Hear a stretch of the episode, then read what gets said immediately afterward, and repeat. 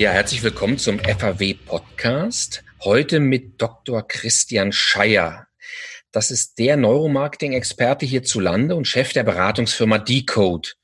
Die untersucht wissenschaftliche Erkenntnisse aus Verhaltensökonomie und Neuroökonomie und nutzt die, um Marken effektiver zu machen.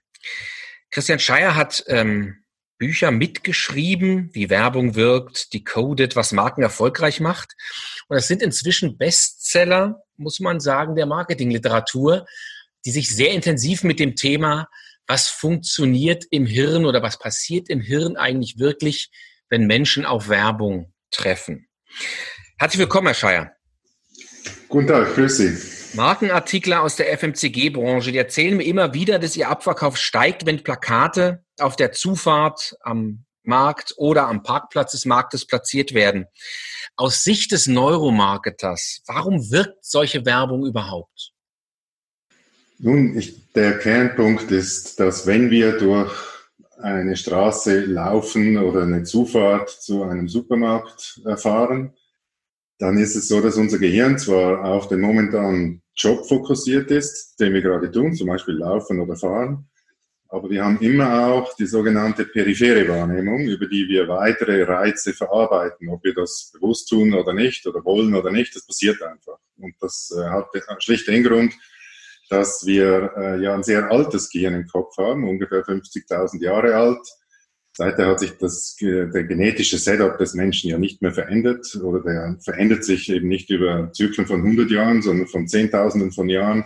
Und dieses, wenn man sich zurückversetzt, wäre es ziemlich ungünstig gewesen, evolutionär, hätten wir uns nur auf das eine konzentriert und alles andere ausgeblendet. Und so kann man schon bei Vögeln zeigen, dass wenn die am Futtern sind, immer wieder scannt ein System, deren im, Kopf des Vogels was sonst noch passiert, schlicht und schnell flüchten zu können, falls was passiert. Und genauso funktioniert das auch bei Menschen heutzutage noch. Wenn wir also auf den Supermarkt zugehen und äh, Sachen überlegen, was muss ich jetzt kaufen oder was tue ich nach dem Einkauf oder whatever, äh, ist unser Gehirn trotzdem permanent dabei, äh, nicht gerade 360 Grad, aber doch weitestgehend die Umwelt abzuscannen. Und so kann natürlich auch Werbung kurz vor, bevor ich den Supermarkt betrete, äh, in mein Gehirn gelangen und dort Wirkung entfalten. Und das ist eine Wirkung, über die wir sicherlich noch genauer sprechen werden, die nie bewusst abläuft, die aber trotzdem nachweisbar eben funktioniert. Und je kürzer ein Werbekontakt vor dem eigentlichen Einkaufsakt vonstatten geht, desto mächtiger kann der seine Wirkung entfalten. Also eigentlich wirkt Werbung unterschwellig. Wirkt die dann auch ohne bewusste Aufmerksamkeit? Ja, oder? Ja, hier müssen wir vielleicht erstmal eine Begriffsschärfung machen. Aufmerksamkeit wird ja gemeinhin mit Bewusstsein oder bewusster Aufmerksamkeit gleichgesetzt. In der Grundlagenforschung ist das nicht der Fall. Da wird folgendermaßen unterschieden. Ähm, ich kann aufmerksam sein, ohne dass ich das bewusst mache. Es gibt eine Aufmerksamkeit im Gehirn, die ist immer da, ob ich mich jetzt bewusst auf etwas konzentriere oder nicht. Ähm, mein klassisches Beispiel ist äh, Schuhe binden. Äh, kann ich da niemandem erklären, äh, wie ich das getan habe. Ich habe es aber irgendwie getan. Ich musste auch gar nicht groß darauf achten. Es läuft einfach ab. Und diese ähm, von der Aufmerksamkeit, die wir normalerweise mit bewusster Aufmerksamkeit sprechen, ist in der Forschung der Konsens, ähm, die muss so weit bewusst werden, dass ich darüber nachdenken kann. Und das ist bei den wenigsten Sachen in unserem Alltag der Fall. Und deshalb ist es so, dass äh, Werbung nicht unterschwellig wirkt, in dem Sinn, dass sie nur kurz eingeblendet wird und dann man es trotzdem verarbeitet, sondern mit, wir meinen mit unterschwellig oder besser implizit, das ist Werbekontakte, die nicht reflektiert werden, über die wir nicht nachdenken. Und in diesem Sinne sind sie nicht bewusst, dem, dass, sie, dass wir sie nicht bedenken oder reflektieren, in unser Bewusstsein bringen, äh, um eben drüber nachzudenken. Und das ist der Großteil der Werbekontakte. Ähm, ist nicht unterschwellig im Sinne, ich, ich nehme es gar nicht bewusst wahr, sondern ich kann es durchaus bewusst wahrnehmen, aber solange ich nicht drüber nachdenke, nimmt das eine ganz andere Abzweigung im Gehirn. Und nämlich die implizite Abzweigung. Ne, und wir sitzen ja eigentlich nicht äh, vom Fernseher und notieren uns die Botschaften, die die Werbetreibenden uns mitteilen wollen oder überlegen, welche Botschaft mir ein Plakat mitteilen will. Und das nehmen, das nehmen wir wahr, ohne darüber nachzudenken. Und das ist der entscheidende Punkt.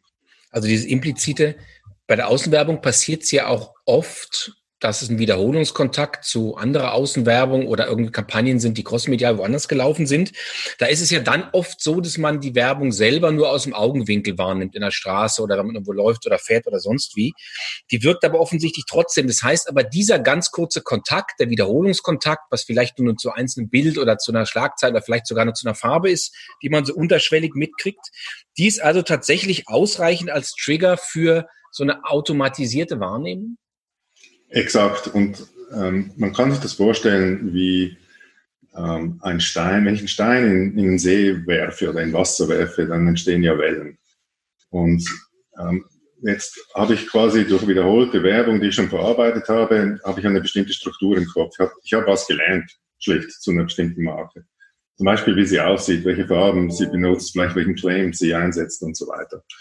Und ähm, der große, große Vorteil äh, aus Sicht der Werbetreibenden, ähm, das, dazu, wie das Gehirn aufgebaut ist, ist dieses, das müssen wir jetzt einen neuen Begriff einführen, assoziative Netzwerke. Ne? Das ist, wie wir unser Gedächtnis und unser Wissen organisieren. In Netzwerken. Da ist das eine mit dem anderen verbunden, nämlich immer, da, immer dann, wenn die beiden oft gemeinsam aufgetreten sind. Man nennt das äh, auf Englisch, what fires together, wires together. Ne? Also alles, was zum Beispiel, wenn ich jetzt Coca-Cola wiederholt mit der Farbe Rot wahrnehme, dann feuern die Rotneuronen und die äh, Wortneuronen, sage ich mal, die Coca-Cola verarbeiten als Schriftzug. Und dann gibt es äh, Schritt für Schritt eine, eine Assoziation zwischen Coca-Cola und Rot. Und nun kann ich quasi, wie wenn ich einen Stein ins Wasser werfe, wenn ich jetzt nur das Rot sehe, durch diese assoziativen Ketten im Kopf, wird das ganze Coca-Cola-Netzwerk aktiviert. Ne? Ich kann da Coca-Cola wahrnehmen und dann wird es aktiviert oder eben ich nehme die rote Farbe wahr, die ja eben qua vorher angehenden Lernvorgang mit der Marke Coca-Cola verbunden ist. Und nur deshalb funktioniert äh, dieser ganze Mechanismus, dass in unseren Köpfen ja schon ganz viel angelegt ist. Wir haben schon ganz viel gelernt, wenn meistens nicht bewusst und reflektiert, aber trotz alledem haben wir viel gelernt über Marken und ihr Aussehen und ihre Schlänge und vieles mehr.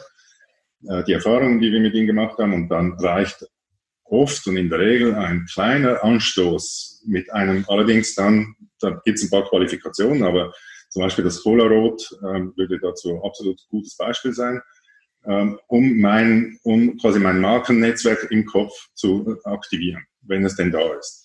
Das ist der Grund, wieso das funktioniert. Ich muss nicht groß hinstarren oder mir Sachen überlegen. Ich habe ja schon das meiste gelernt im Kopf und jetzt muss es nur noch angestoßen werden. Und ähm, wie mit dem Bild, mit der Analogie, mit dem Stein ins Wasser werfen, so funktioniert es auch im Gehirn. Die Welle beginnt irgendwo, zum Beispiel ich nehme Rot wahr und dann breitet sich das aus im Kopf.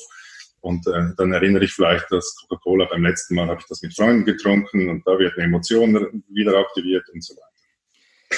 Das Spannende ist, Sie sprechen von Vorgängen, die zu einem ganz großen Teil ja jenseits unseres Bewusstseins liegen, beziehungsweise von Konsumenten. Die kriegen es ja gar nicht mit, was sie da tun. Fragen kann man die ja schlecht. Nehmen Sie gerade rot wahr und wie haben Sie rot wahrgenommen? Wie kann man denn sowas testen und kann man das überhaupt messen?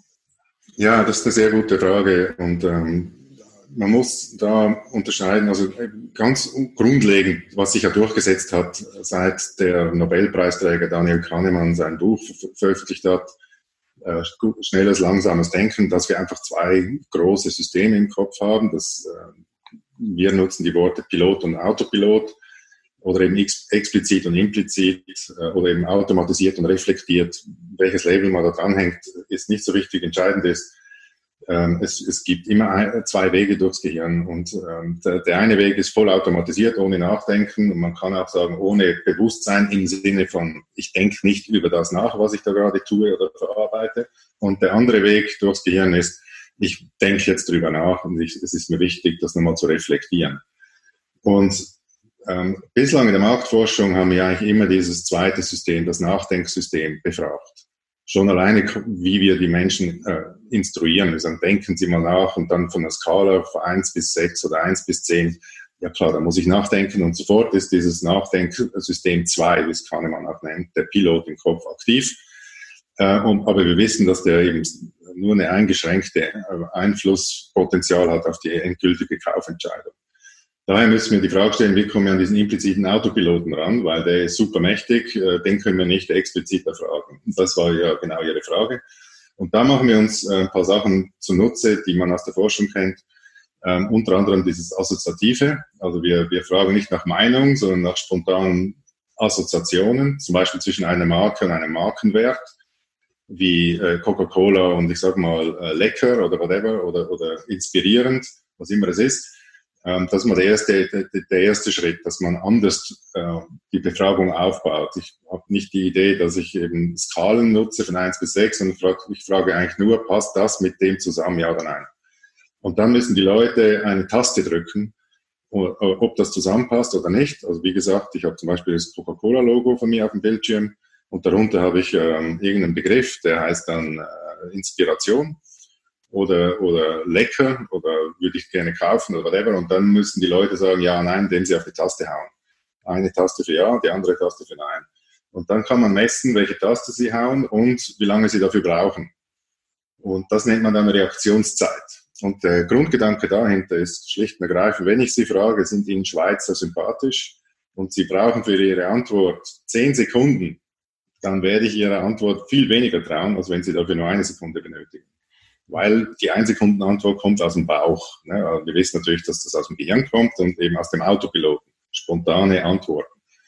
Und äh, so äh, hangeln wir uns sozusagen Stück für Stück in diesen Autopiloten rein, indem wir eben nicht nach Meinung, sondern nach Assoziation fragen und dann äh, die Leute etwas tun lassen, nämlich Tasten zu hauen, statt äh, irgendwelche Skalen zu reflektieren. Und dann messen wir ihre Reaktionsdauer und welche Taste sie äh, drücken und können dann sozusagen die Reaktionszeit als Gewichtungsfaktor äh, nutzen. nämlich eben dahingehend, dass wir langsame Antworten viel weniger vertrauen. Und so kann man wunderbar diesen äh, Autopiloten im Kopf äh, messen, sogar online, weil ich kann ja alles Mögliche online äh, zeigen und Begriffe unten einblenden kann auch mehrere Logos einblenden. Ich kann eine Verpackung zeigen äh, und sagen, welche von den zwei passt besser zu, zu diesem Begriff hier. Und ähm, eigentlich versteht das auch jeder Kunde. Wir machen das ja seit äh, äh über 15 Jahren im Markt, diese Art von Messung. Die einzige Frage, die oft dann kommt, ist, naja, wenn ihr Worte auch noch einblendet, ist denn Lesen nicht explizit und ähm, System 2 und Pilot. Und da ist eben auch ganz wichtig mitzubedenken, dass auch das Lesen eine Autopilot-Handlung ist. Ich muss ja nicht mehr darüber legen, was diese äh, einzelnen Buchstaben bedeuten oder auch was ein ganzes Wort bedeutet, sondern das fliegt einfach so äh, durch den Autopiloten und die Bedeutung wird mir quasi ins Bewusstsein gespült. Das heißt, äh, man kann durchaus eben sogar genauer als mit Bildern über Worte, ähm, zum Beispiel Markenwerte messen im Autopiloten. Aber es ist heutzutage ein gängiges Verfahren, was ich gerade beschrieben habe, diese Reaktionszeitmessungen, äh, die man auch wunderbar mit expliziten Befragungen äh, kombinieren kann, die man in verschiedenen Sprachen und in allen Teilen der Welt, man kann es mit Kindern, mit Omas, also es ist recht flexibel, diese, dieser Ansatz. Spannend. Welche Rolle spielten da dieses Apparate messen, also MRT oder EEG oder was immer man da tut, um dann sozusagen mit irgendwelcher Kurven oder irgendwelcher Sichtbarkeit machen von Hirnfunktionen. Ist es mhm. was, was immer nur so was ist, hm, kann man machen, ist irre teuer und bringt am Ende relativ wenig Erkenntnis? Oder ist es was, was so perspektivisch ja dann doch eine echte Messung sein könnte? Also grundsätzlich ist erstmal zu sagen, das inhaltliche Ziel ist und bleibt, wir wollen an diesen Autopiloten im Kopf der Leute ran. So.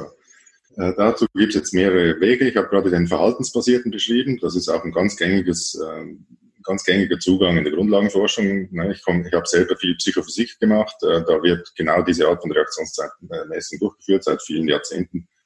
Äh, aber es gibt natürlich noch andere Zugänge und Sie haben es gerade gesagt, ja, der operative Zugang heißt, ich lege die Leute zum Beispiel im Hirnscanner oder ich setze ihnen eine EEG-Haube auf habe ich auch ganz viele Jahre in der Grundlagenforschung gemacht. Und dort sind diese Tools auch super hilfreich in der Grundlagenforschung. Wenn ich zum Beispiel herausfinden will, was passiert im Gehirn von Menschen, wenn sie ihre Lieblingsmarke sehen oder wenn sie eine Kaufentscheidung treffen. Da hilft es total, die Hirnaktivierung ähm, zu, zu, zu haben und zu wissen, ah, da leuchtet das Belohnungssystem auf oder da leuchtet die Amygdala, also das Emotionszentrum auf. Hier wird Gedächtnis aktiv und so weiter und so fort. Ähm, für die Grundlagenforschung also unverzichtbar ähm, für die Praxis, äh, speziell jetzt bei uns im Marketing, ist es eher beschränkt hilfreich, weil erstens die wenigsten Kunden verstehen das, ne, das komplette Blackbox, Reaktionszeitmessung, wie ich es vorhin beschrieben habe, versteht jeder. Da, ah, sie messen die Zeit, bis jemand antwortet, das verstehe ich, das hat was mit wie intuitiv antwortet er zu tun und so. Bei FMRI, also wenn ich die Leute in Hirnscanner lege, da hört es dann auf und ich kriege das also intern gar nicht mehr groß erklärt und ich muss dem vertrauen, der es mir äh, wiederum von dem Institut erzählt hat. Das ist die erste Barriere. Die zweite Barriere, äh, die natürlich ein bisschen wichtiger ist, ist die inhaltliche. Also nehmen wir mal ein EEG. Äh, ein EEG, ich vergleiche es gerne, wie wenn Sie ein Mikrofon in ein volles Fußballstadion äh, reinhängen und versuchen wollen, ein einzelnes Gespräch zu verstehen. Das ist ziemlich anspruchsvoll und das EEG ist durchaus hilfreich, wie gesagt, wie schon erwähnt, in der Grundlagenforschung. Aber es hilft mir wenig, ähm, sozusagen zu verstehen, ob Coca-Cola jetzt inspirierend ist über ein bestimmtes Plakat oder nicht, ne? also über eine bestimmte konkrete Exekution. Ist, da, da sind diese Tools äh, weniger geeignet. Ähm, zumal ich sie auch nicht standardisiert, sagen wir mal, ausrollen kann. Ne? Wenn wir zum Beispiel für die Telekom arbeiten, dann in 15 Ländern, äh, und so eine Studie muss dann auch in, in, in einer Woche, zwei durch sein. Und das, das allein logistisch äh, ist das nicht zu organisieren. In 15 Ländern diese Apparate und dann mit das ganze Personal. Und also von daher bin ich ziemlich sicher, dass sich das ähm, nicht durchsetzen wird in der Marketingpraxis aus Kostengründen, aus Zeitgründen die operativen Verfahren wandern ja sowieso so langsam raus und wir machen noch nicht mal mehr Eye-Tracking. Auch das ist jetzt in, in, die digitale Welt gewandert oder in die KI-Welt, die dann äh, Aufmerksamkeit prognostiziert. Ähm, ne, also von daher, diese, diese operativen Verfahren sind aus meiner Sicht äh, in erster Linie und fast ausschließlich für die Grundlagenforschung gut geeignet und relevant. Hm, spannend. Jetzt ist, Sie haben es vorhin schon angesprochen.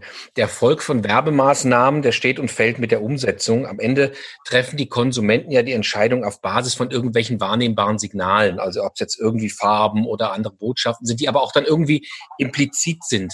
Was heißt denn das eigentlich für die Kreation? Also zunächst einmal wertet es aus meiner Sicht die Kreation massiv auf wenn man, wenn man mal guckt in die Unternehmen und die Prozesse, wird sehr viel Aufwand betrieben in strategische Studien und Überlegungen und äh, Strategiepapiere für die Marke und für bestimmte Initiativen werden mit viel Aufwand und Geld erstellt, was ja auch sinnvoll ist. Die Kreation wird dann aber oft äh, dann relativ schnell gemacht und äh, vielleicht wird nochmal ein Pre-Test gemacht, zunehmend aber nicht mehr. Äh, und dann wird, wird das relativ schnell dann verschickt, vor allem die digitalen Medien. Ohne dass klar ist, ähm, ist das Branding hier abgesichert, äh, was macht die Kreation, äh, aktiviert ja auch unsere strategischen Werte überhaupt. All das fällt dann oft unter den Tisch.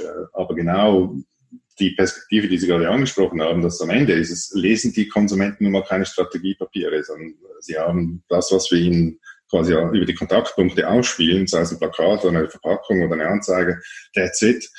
Und von daher ist die Kreation der, der entscheidende äh, äh, quasi Kontaktpunkt und Schnittstelle schlechthin, um, um Wirkung zu entfalten, das ist klar. Und äh, man muss auch sagen, dass aus meiner Sicht die Kreativen selbst, also in den Werbeagenturen, auch sehr affin sind für diese ganze implizite Welt, weil sie sowieso schon so arbeiten, ne, sonst wären sie ja nicht erfolgreich. Äh, dass sie also wissen, dass es nicht der rationale Kunde ist oder der rationale Teil im Kunden, der die Entscheidung trifft oder auf die Werbung reagiert, sondern der, die sagen dann emotional, wir würden sagen, der implizite Teil. Ähm, und die Kreativen sind also durchaus eh schon da. Ähm, und ähm, es ist nur die Frage, wie kann man das, und da sperren sich dann die Kreativen teilweise wieder, äh, dass man das tatsächlich analytisch sozusagen aufbereiten kann. Ne? Wann, wann wirkt jetzt eine Kreation implizit und wie wirkt sie implizit? Und ist eine Kreation besser als die andere. Ähm, und, aber Ihre Hauptfrage war ja, was bedeutet das für die Kreation, äh, dass die Leute da draußen letztlich nur auf die Kreation selbst äh, reagieren. Und aus meiner Sicht, deshalb reden wir so viel auch als Firma über die Codes. Es, ist, es steht und fällt damit, wie gut ich als Unternehmen in der Lage bin, meine Strategie zu codieren. Und ähm, da muss ich halt vor allem eben an implizite Botschaften denken, weil, wie vorhin schon diskutiert, der implizite Autopilot am Ende die Werbung wahrnimmt und am Ende auch die Kaufentscheidung trifft. Also deshalb ist es aus meiner Sicht ein absolut entscheidender Fokuspunkt fürs Marketing. Äh, wie funktioniert eine Kreation äh, auf ihre, über implizite Art und Weise? Mhm. Dieses Unbewusste, gerade out of home, wird ja, das haben Sie ja vorhin schon gesagt, ganz oft unbewusst wahrgenommen. Jetzt ist ja, bewegt sich out of home ja nicht in einem luftleeren Raum, sondern in echten Welt. Wir haben also ein Frame sozusagen, einen Rahmen drumherum um die Außenwerbung. Welche Rolle spielen denn die verschiedenen Situationen, in denen sich der Konsument befindet, wenn er sich durch den öffentlichen Raum bewegt? Ja, die haben natürlich schon Einfluss. Also erstmal die grundlegenden Mechanismen, über die wir gerade gesprochen haben, mit Autopilot und implizit und periphere Wahrnehmung und assoziatives Gedächtnis. All diese Sachen gelten unabhängig vom, vom Kanal erstmal. Ne? Du weißt, wir haben nur ein Gehirn und das reagiert halt mit dem, was es hat. Aber wir wissen auch, dass das Gehirn und unsere Wahrnehmung und unser Empfinden fundamental kontextabhängig ist. Das heißt, wenn ich durch die Straße gehe ähm, und ich hatte mehrere Rechtsfälle, also wo ich als Rechtsgutachter ähm, involviert wurde, äh, wo es um die Frage ging, zum Beispiel, dass, wenn wir nochmal Cola und Rot nehmen, jetzt hat die Sparkasse auch Rot. Hm, ist das jetzt ein Problem für Cola oder, oder vice versa? Und hier ist es halt so, wenn ich durch die Straße gehe und eine riesengroße rote Fläche äh, oder sagen wir mal eine, eine, eine Filiale wahrnehme, ohne erstmal zu wissen, das ist eine Bankfiliale, aber da ist viel Rot drauf, rotes Logo, dann erwarte ich nicht, dass da Coca-Cola äh, wirbt, sondern ich weiß durch den Kontext Straße und Haus und unten äh, ist eine rote Fläche äh, angebracht mit einem weißen Schriftzug, das ist vermutlich eine Sparkasse. Das heißt, alleine durch den Kontext, wo ich bin, äh, ob ich im Supermarktregal vor dem Getränkeregal stehe oder draußen auf der Straße von der Bankfiliale, macht klar, was dieses Rot jetzt bedeutet und welche Marke aktiviert wird. Ähm, dieses gesagt, ähm, ist es also grundsätzlich, vielleicht nochmal zu den Unterschieden den Kanälen, das war ja Ihre Frage, ähm, ist es so, dass ähm, natürlich die, äh, zum Beispiel online äh, ist, ist, bin ich eher im, im Modus, dass ich etwas suche, oder kann ich zum Beispiel im Modus sein, dass ich etwas suche, äh, dann wird meine Aufmerksamkeit eine andere sein, als wenn ich im Modus bin, ich will mich einfach unterhalten lassen und ein bisschen dahin surfen und gleiten. Äh, genauso ist es auch auf der Straße. Wenn ich, wenn ich so total fokussiert auf etwas bin, habe ich eine andere äh, Wahrnehmung, als wenn ich quasi mich inspirieren und, und Window-Shopping mache. Also da gibt es wiederum äh, verschiedene Verfassungen, wie man das auch nennt, oder, oder eben situative Bedingungen, äh, die einen gewissen Unterschied machen können, je nachdem, was mein Ziel ist. Und darüber haben wir jetzt noch so gar nicht gesprochen. Äh, wichtiger als der unterschiedliche Kanal ist eigentlich aus psychologischer Sicht, äh, welches Ziel verfolgt der Mensch, weil wir wissen, wir, wir sind nicht einfach Sklaven unseres Autopiloten, sondern eigentlich ist es so, dass wir immer das tun, was wir als Belohnen empfinden und äh, insbesondere sind wir als Menschen zielorientiert. Wir wollen immer irgendwas erreichen. Und wenn mein Ziel ist, ich will unterhalten werden, dann reagiere ich anders auf die, auf die genau gleichen Sachen, als wenn mein Ziel ist, ich will informiert werden ne? oder ich will ähm, aufgeschlaut werden oder whatever. Ähm, und das ist eigentlich die entscheidende Frage. Welche, was sind die Ziele, die der Mensch gerade verfolgt? Und daraufhin sollte man dann seine Kommunikation auch durchaus anpassen. Spannend, wenn Sie sagen, ähm, wir haben eine implizite Wirkung gerade gelernt, wir haben die Ziele gelernt, wir haben auch was gelernt über die Frage, welche Rolle spielt die echte Welt. Sie haben neulich im Interview gesagt, Marken müssen sichtbar sein. Das Spannende ist jetzt angesichts der Situation, die wir jetzt gerade haben mit dem Lockdown und auch der Verunsicherung durchaus als Konsumenten.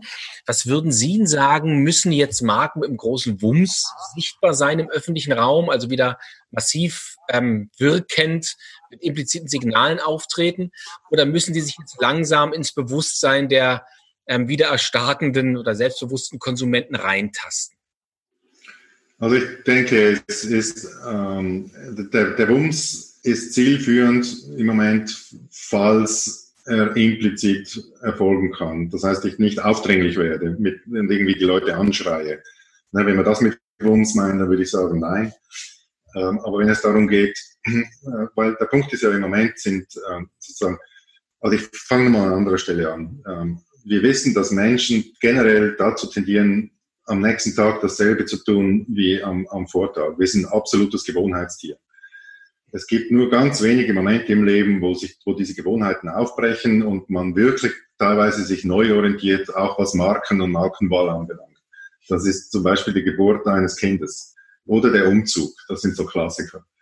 Äh, da kann es sein, wenn ich, ne, wenn, ich, wenn, ich, wenn ich plötzlich Vater werde oder Mutter werde, dass ich plötzlich auf eine andere Marke oder für eine andere Marke affin werde, zum Beispiel bei Waschmitteln, ne, was mir vorher egal, wie viel Chemie da drin ist, jetzt nicht mehr und so weiter.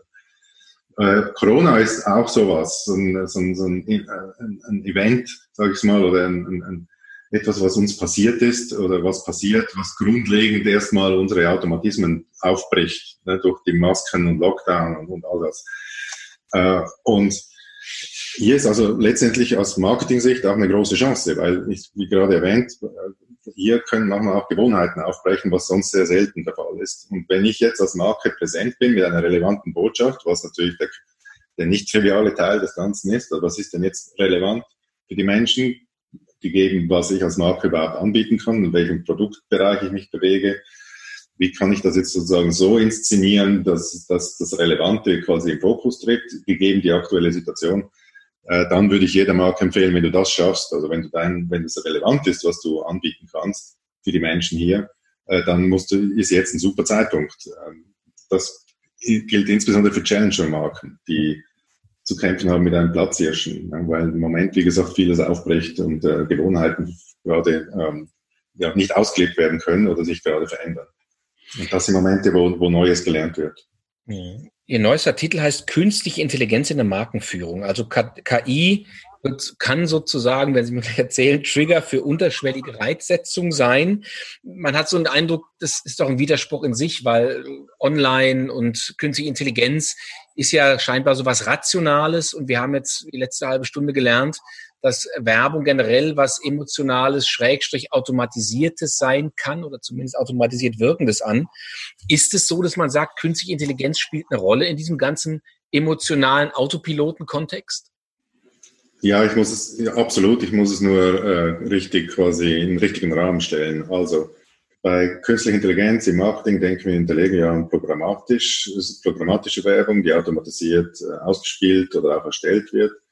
Äh, das ist nicht unser Fokus bei Decode. Ähm, wie wir auch das Buch Künstliche Intelligenz in der Marktführung hat eigentlich den Hauptfokus zu sagen, okay, wenn es so ist, dass der Mensch so tickt, wie er nun mal tickt und ähm, die zum Beispiel das Lernen über assoziatives Lernen abläuft, und da, da, wissen wir schlecht, ich habe in dem Bereich äh, auch promoviert, also quasi die Idee in meiner Promotion war neuronale Netze, also eine Art von KI, zu nutzen, um das Gehirn besser zu verstehen, indem wir es nachbauen. Wenn man das tut, dann sieht man, dass die neuronalen Netze, also die künstlichen, exakt äh, die gleichen Lernmechanismen haben, ähm, wie der Mensch, das menschliche Gehirn auch. Das sind ja dem menschlichen Gehirn auch nachempfunden, das ist also kein Zufall. Und zwar lernen die auch eben über, über What Fires Together, Wires Together und andere Mechanismen. Und dann ist es äh, die Idee, ich füttere, das zum Beispiel ein aktuelles Projekt, was wir gerade mit einem großen Kunden fahren, ich füttere alle TV-Spots äh, dieser Marke und ihrer Wettbewerbe in so ein Netz rein. Alle. Über die letzten 50 Jahre. Und äh, das Ziel der, des, der KI ist es, vorher zu sagen, welche Marke ist es, wenn jetzt ein neuer Spot reinkommt oder ein neues Bild oder ein neues Plakat. Dann lernt diese KI hochvalide äh, vorherzusagen, ist das, ist das der, die, die Marke oder die Marke oder die Marke. Und sie macht auch Fehler. Und in diesem Fall sind die Fehler hoch interessant für uns, weil äh, wenn die Marke sagt, das ist äh, L'Oreal, aber eigentlich ist Nivea, äh, dann ist die Frage ja warum. Und dann, wenn man das analysiert, kann man das, das kann man eben gut tun mit, mit einer künstlichen Intelligenz, weil ich kann mir einfach anzeigen lassen, welche Pixel hast du denn jetzt hier benutzt, um zu sagen, das ist äh, L'Oreal statt Nivea. Dann sieht man, dass die zum Beispiel auf, auf, auf Models reagiert, ähm, die einen bestimmten Stil haben, der sehr stark an L'Oreal äh, erinnert, qua dem, was das Netz gelernt hat, das neuronale Netz. Und dann kann der Mitarbeiter äh, halt ein anderes Model nehmen oder ein anderes äh, Foto von, von, von dem gleichen Model, was weniger an L'Oreal erinnert. War ein einfaches Beispiel. Mhm. Also ich kann quasi für jeden Pixel auf jedem Bild, was ich raussende, äh, mir eine Bewertung einholen von einer KI, die entsprechend trainiert ist, äh, wie gut dieser Pixel brandet. Und äh, genauso kann ich das auch für andere Sachen tun. Wie, überzeugend, wie überzeugt ist jemand, ähm, in, wenn er etwas mir schreibt? Ja, wir machen ja oft Marktforschung, sagen, was halten Sie davon oder was sind Ihre spontanen Reaktionen? Hier kann ich auch wieder ein neuronales Netz trainieren, das lernt vorherzusagen, gegeben die Äußerungen von Menschen, wie überzeugt sind die. Das ist ein anderes Tool, was wir mit Kunden nutzen. Ähm, und dann, dann wird es weniger mystisch, ne? es ist sehr praxisnah, es ersetzt eigentlich im Wesentlichen im Moment in erster Linie Marktforschung, äh, wo die Unternehmen immer zunehmend sagen, wir haben keine Zeit oder zu wenig Geld. Äh, wir wollen das über KI machen. Äh, wir haben auch sehr viel Daten, um die KI aufzuschlagen und zu trainieren. Wir haben ganz viele Spots oder ganz viele Konsumentenreaktionen. Äh, und, und dort macht es eben wahnsinnig viel also Sinn in der Bewertung von Kontaktpunkten hinsichtlich Branding oder Überzeugungskraft und so weiter. Und auch bei Insights kann es helfen. Also wir scrapen ganz viel, ne, was in Twitter und Instagram und, und, und so weiter in diesen ganzen Social Media los ist. Da kann man wunderbar sehen, welche Themen gerade wichtiger oder weniger wichtiger werden. Äh, so Sachen, da wird KI in erster Linie eingesetzt, zumindest in den Projekten, in denen wir aktiv sind und weniger äh, um, um jetzt, äh, also der, der Weg, auch das ginge natürlich, nicht nur Optimierung und Kontrolle von Werbung und Werbemitteln, sondern auch Erstellung und Kreation. Da gibt es ja auch äh, KI-Tools, ähm, die sowas machen, diese generativen Algorithmen. Aber da sind wir noch nicht. Also das geht technisch, aber da die Marketeers oder auch die Agenturen zu überzeugen, dass das was Hilfreiches ist, das wird noch ein paar Jahre dauern, glaube ich. Mhm. Also ich glaube, es ist eher in dem Marktforschungskontext Stand jetzt, wo KI am meisten hilft.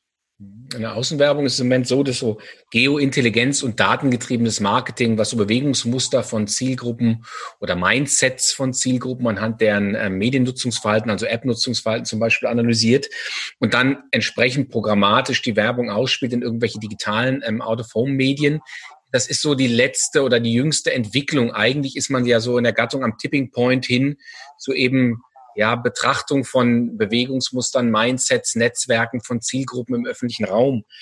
Könnten Sie sich vorstellen, dass dieses Thema irgendwann auch eines ist, wo man diese ganzen Online-Mechanismen und auch das, was Sie da forschen, auf den öffentlichen Raum übertragen kann?